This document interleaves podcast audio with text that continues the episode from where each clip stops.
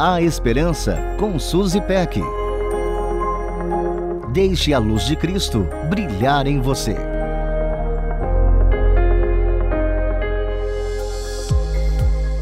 Que vaste guia. Nos dias atuais, uma voz considerada muito importante, especialmente quando a gente não conhece o lugar, é a voz do GPS.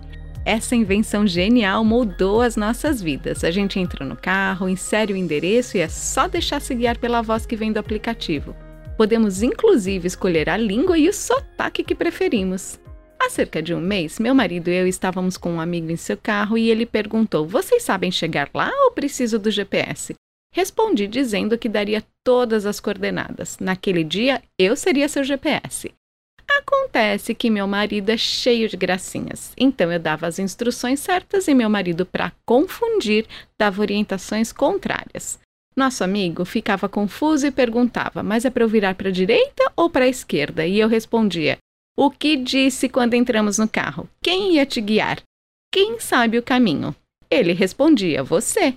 Sua resposta me levava a uma outra pergunta: Então por que você está dando ouvidos a outras vozes? Em meio a risadas e bobeiras, pensei que a importância de dar ouvido à voz certa é real.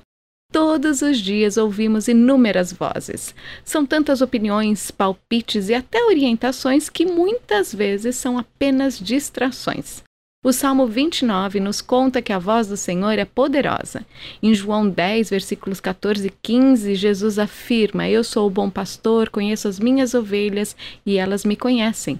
Assim como o Pai me conhece, eu conheço o Pai e dou a minha vida pelas ovelhas. A voz do Senhor é a mais confiável do universo. Ele sabe tudo acerca de tudo, ele conhece todos os caminhos. Sua voz é poderosa, amorosa, doce, agradável e segura. E ele nos dá uma orientação muito importante. Somente seja forte muito corajoso. Tenha o cuidado de obedecer a toda a lei que meu servo Moisés lhe ordenou. Não se desvie dela, nem para a direita, nem para a esquerda, para que você seja bem-sucedido por onde quer que andar.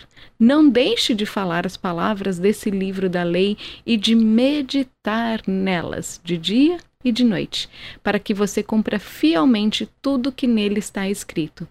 Só então os seus caminhos prosperarão e você será bem-sucedido. Um beijo carinhoso e até semana que vem. A Esperança com Suzy Peck. Deixe a luz de Cristo brilhar em você. Para conferir esse e outros conteúdos, acesse transmundial.org.br.